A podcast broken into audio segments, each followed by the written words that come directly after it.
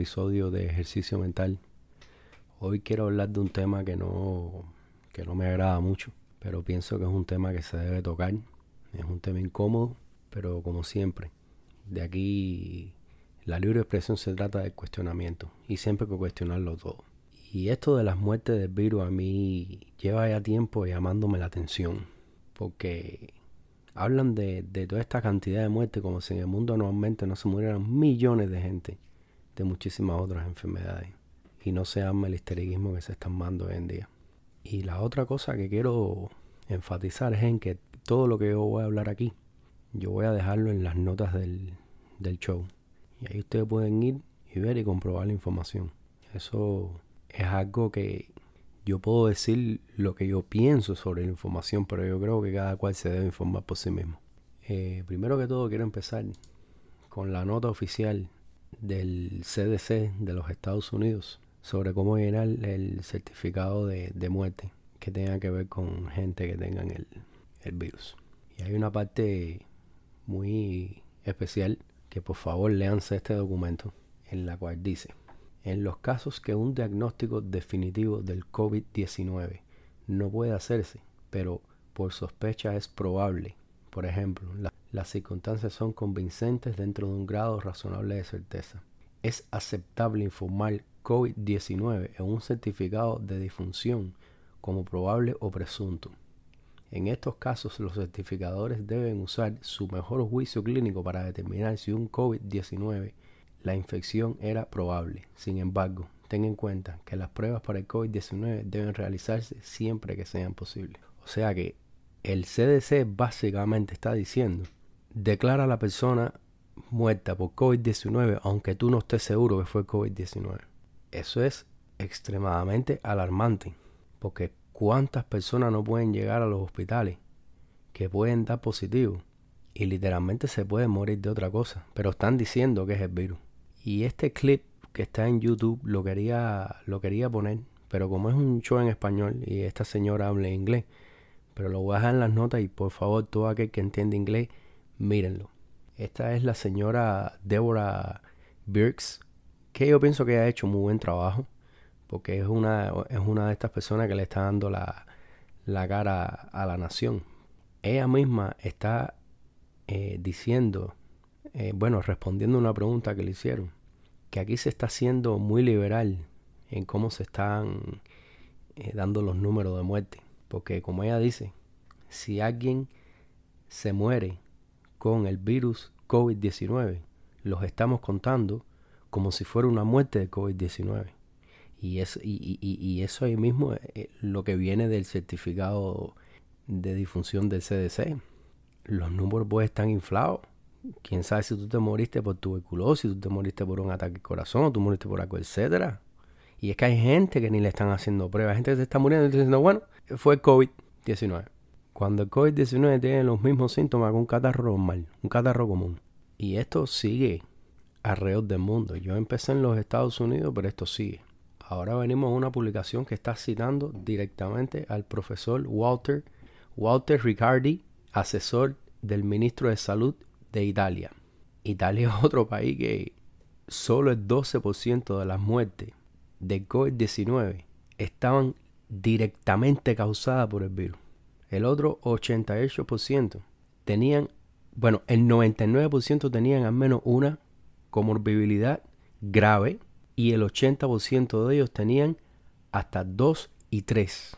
Entonces, y esto lo, lo, lo dice el señor Walter. La forma en que codificamos las muertes en nuestro país es muy generosa, en el sentido de que se considera que todas las personas que mueren en hospitales con el coronavirus mueren por el coronavirus. Esencialmente, el, el proceso de cómo se registran las disfunciones en Italia no diferencia entre aquellos que tienen el virus y aquellos que realmente mueren por él. No, no, no, ellos están poniendo todo el mundo que se muere, se muere por eso.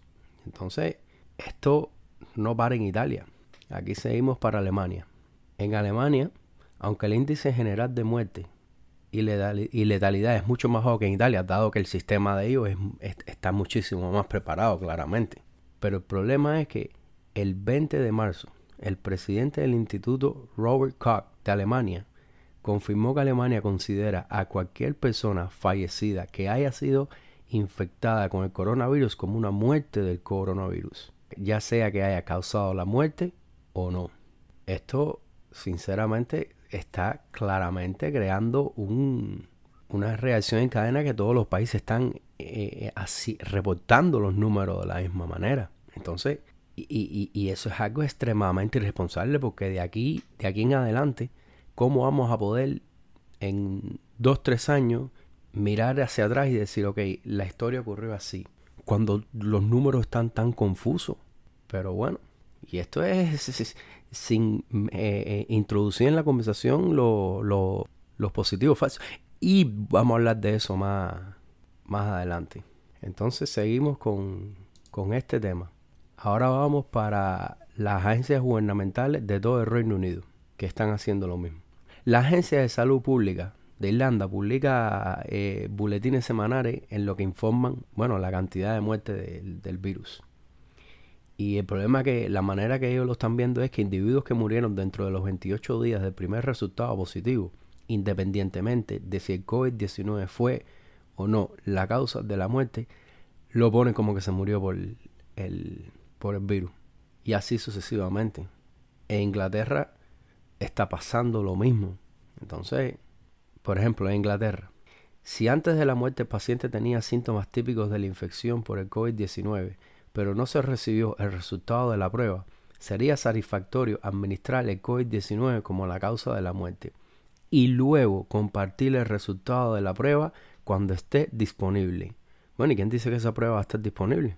en las circunstancias en que no exista un hisopo, es satisfactorio aplicar el juicio clínico. Otra vez más, en Inglaterra decir, bueno, sí, tenía unos síntomas, se murió de esto. Y la prueba, y tú no has recibido ni la prueba. O hay gente que no le han hecho la prueba. Esto sinceramente es un comportamiento bastante irresponsable, como todo lo que ha pasado desde el principio de que sin, desde que nació el virus. Entonces, pero bueno, la próxima cosa bien interesante de la que quiero hablar es de, lo que le, de lo que le están llamando el misterio chino. Y este misterio es un estudio científico que se realizó en China, que se centró en sujetos que habían estado en contacto cercano con pacientes infectados con, el virus. Los resultados fueron revisados y publicados por la revista eh, China de Epidemiología el 5 de marzo del 2020. La conclusión del estudio basa en datos que fue casi la mitad, incluso más, de los pacientes que dieron positivo para el SARS. En realidad tiene el virus. En otras palabras, la mitad de los resultados fueron falsos positivos. Y China es uno de los países que más está mandando pruebas alrededor del mundo. Y esto está pasando en España. Esto se ha dado ya en, en, en Praga, en la República Checa. Esto se está dando en muchísimos países que los test están dando falsos positivos. Te dicen, ok, tú tienes esto cuando en verdad no lo tienes. Y esos números se están contando. Pero bueno, esta no es la parte más, más, interesante de este, de este artículo. Y esto es algo muy, muy, muy interesante. Este estudio fue revisado por pares y publicado en una revista estatal china un mes después de que se dijo que el COVID-19 había superado la epidemia de SARS del 2003 y justo cuando la Organización Mundial de la Salud declaró que el brote era una pandemia.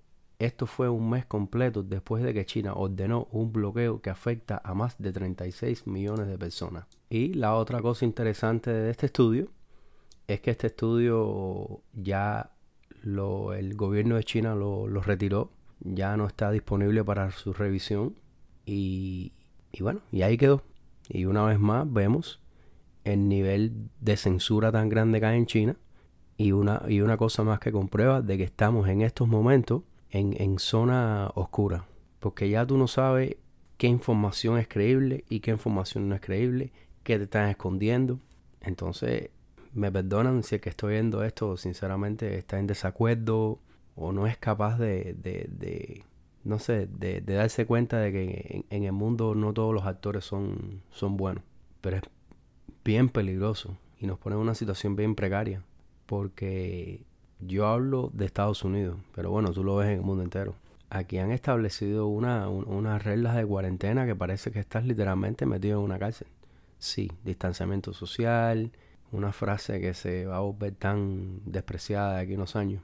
Eh, hay que cuidarse, las máscaras, que hay mucha cuestión en que si trabajan o no trabajan, si hacen más daño de lo que tienen que hacer. Porque usualmente quien se tiene que poner una máscara es el que está enfermo. Pero bueno, todo el mundo con una máscara. Nadie sabe quién está enfermo. Todo el mundo está uno en contra de los otros. La gente se mira más si tú no tienes puesta la máscara. Y esto entonces se está volviendo en un problema social. Porque como la gente lleva tanto tiempo metida dentro de una casa, ¿verdad? En distanciamiento social, tú le pones una máscara y la sacas para la calle. Y eso es una bomba de tiempo. Y ya veremos el resultado que lo digo desde ya tan alarmante que va a tener en la salud mental, que ya en la salud mental de los Estados Unidos y del mundo está en una, en, una situación bien, bien mala. La mente, de la, la, la, mente de la gente está muy débil, explotan de cualquier cosa. Y de ahí entonces ya voy a saltar para la, para la última noticia, que es que el, el desempleo en Estados Unidos subió por 22 millones de personas en un mes. Esta es la peor crisis financiera global en la historia que nosotros estamos viviendo hoy en día. Esto es alarmante. Y esto es en un mes. Y esto va a seguir. Gente perdiendo trabajo. Entonces, no estamos hablando de 3 o 4 millones. Estamos hablando de más de 20 millones de personas. 20 millones de personas que probablemente no tienen ni 500 dólares en una cuenta en un banco. El nivel de estrés que esa gente deben tener por ver que su vida de pronto, así de pronto, porque todo esto fue de pronto, tu vida cambió, ¡pum! Bata, se acabó. Este es el nuevo orden que vivimos. Este es el nuevo normal. Adáptate. Bueno, no todo el mundo tiene esa capacidad de adaptarse. Y más cuando todavía estamos en plena transición y no sabemos en verdad a dónde nos va a llevar esto. Y llego a este punto porque todo es basado en información que saben que me parece que hay algo que nos están diciendo. Esta sincronía que hay en, en como todos los países o bueno, la mayoría de los países del occidente, están manejando la situación de cómo reportar las muertes, los casos, el problema con las pruebas y los falsos positivos, el trabajo tan desastroso que, que, ha hecho China como poder global. Y aparte de todo, una economía que en enero era la mejor de la historia y hoy en día es prácticamente la peor. Y eso es de día para noche, coño. ¿En qué clase de mundo vivimos? ¿Qué seguridad es esa? Que yo sepa todo eso científicos, el culto la ciencia, estaban en la Organización Mundial de la Salud para prevenir este tipo de cosas. Y fíjate qué incompetencia que esa gente no son capaces ni de decir de dónde coño salió. Porque el jefe de la organización claramente, ya no es un secreto, está en el bolsillo de China. Entonces ya, ya veremos. Y como dije al principio, me llama la atención todo esto, porque todas estas cosas son una reacción en cadena, una cosa lleva a la otra. Y el problema es que han llevado a una población al pánico. Y cuando tú pones a todas estas personas, millones de personas, a reaccionar como se está reaccionando, la gente deja de ser ser humano hasta cierto sentido y nos convertimos en animales. Y empezamos a actuar en, en, grupo, por comando, y no por, y no, y no por, por a nivel individual, no por tu propia racionalidad. Ya tienes la mente tan rota que empiezas a hacer todo lo que te dicen y a creer todo lo que te están tratando de meter en la cabeza. Y si no lo crees, te cojo preso. Es así. Aquí vas a una gasolina, no te la máscara, bueno, te llama la policía. Oh coño. Porque hace dos años el, el, influenza estaba, que el influenza mata, y el influenza es un catarro malísimo. Yo no veía a nadie llamándole a la policía, a nadie, ni, ni la gente asustada el uno y del otro. Así que bueno, aquí lo dejo. Y espero que esa información haya sido eh, interesante y que los lleve a, en, en una búsqueda para todos en, como, como conjunto entender qué es lo que está pasando hoy en día y llegar a una conclusión. Así que hasta la próxima.